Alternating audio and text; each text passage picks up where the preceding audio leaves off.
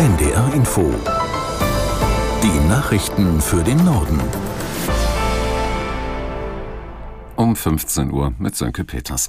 Im Streit um die europäische Asylreform haben sich die EU-Staaten auf einen Kompromiss geeinigt. Die 27 Mitgliedsländer verabschiedeten die sogenannte Krisenverordnung, das letzte noch offene Kapitel des geplanten gemeinsamen europäischen Asylsystems. Aus Brüssel Matthias Reiche. Wenn die Aufnahmekapazität eines Landes an den EU-Außengrenzen erschöpft ist, soll es mehr Flexibilität in seinem Flüchtlingsmanagement bekommen, beispielsweise um geltende Standards bei Unterbringung und Verpflegung der ankommenden Menschen abzusenken. Auch soll es in solcher Krisensituation keine Rückführungen in diese Länder geben. Gleichzeitig ist festgelegt, dass kein Mitgliedstaat von sich aus die Krise ausrufen kann, sondern der Rat der 27 EU-Länder darüber befindet. Das war eine der Bedingungen Deutschlands, um doch noch seine Zustimmung für diese Krisenverordnung zu geben. Besonders heftig umstritten ist noch, ob es im Krisenfall eine obligatorische Umverteilung von Migranten in der gesamten EU geben könnte, wie es das Parlament fordert. Der Nobelpreis für Chemie geht in diesem Jahr an drei US-Forscher für die Entdeckung und Entwicklung von sogenannten Quantenpunkten. Die Partikel werden in LED-Leuchten und TV-Bildschirmen verwendet, aber auch in der Krebsmedizin eingesetzt. Aus Stockholm Julia Weschenbach.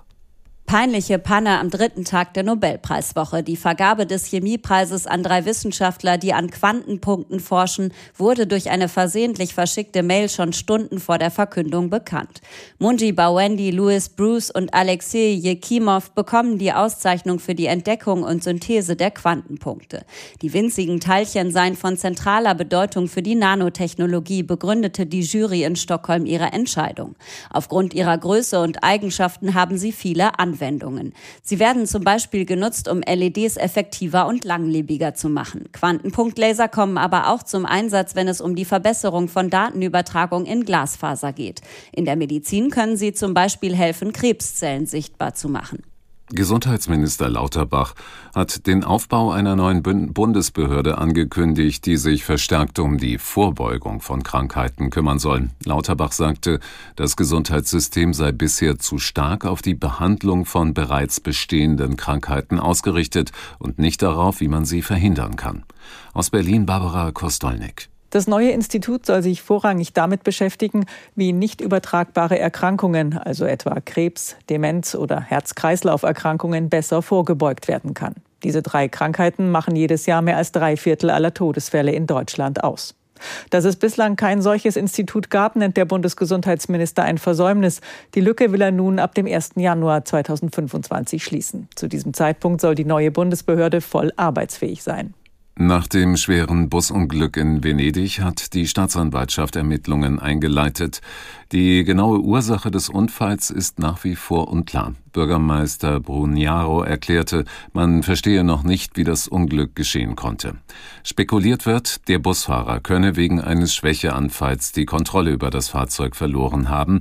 Aufschluss erhoffen sich die Ermittler durch Bilder von Überwachungskameras. Der Bus hatte gestern ungebremst die Leitplanken einer Schnellstraße durchbrochen und war von einer Brücke 15 Meter tief auf Bahngleise gestürzt. Beim Aufprall fing das Fahrzeug sofort Feuer. 21 Menschen starben. An allgemeinbildenden Schulen unterrichten immer mehr Quer- und Seiteneinsteiger, die keine anerkannten Lehramtsprüfungen haben. Nach Angaben des Statistischen Bundesamtes ist der Anteil innerhalb von zehn Jahren von 5,9 auf 8,6 Prozent gestiegen. Aus der NDR Nachrichtenredaktion Michaela Kamke. Schulen brauchen zwar deutlich mehr Lehrkräfte, aber das Problem ist, dass immer mehr Studenten und Studentinnen, die auf Lehramt studieren, am Ende ihren Masterabschluss oder ihr Staatsexamen nicht bestehen. Im vergangenen Jahr waren es knapp 30.000 Lehramtsstudierende, die ihr Studium erfolgreich abgeschlossen haben. Das sind laut Statistischem Bundesamt aber über 10 Prozent weniger als noch vor zehn Jahren. Deswegen unterrichten vor allem an beruflichen Schulen jetzt doppelt so viele Quereinsteiger wie noch vor zehn Jahren. Das heißt, etwa jede fünfte der 124.000 Lehrkräfte ist ein Quereinsteiger an Berufsschulen. Das waren die Nachrichten.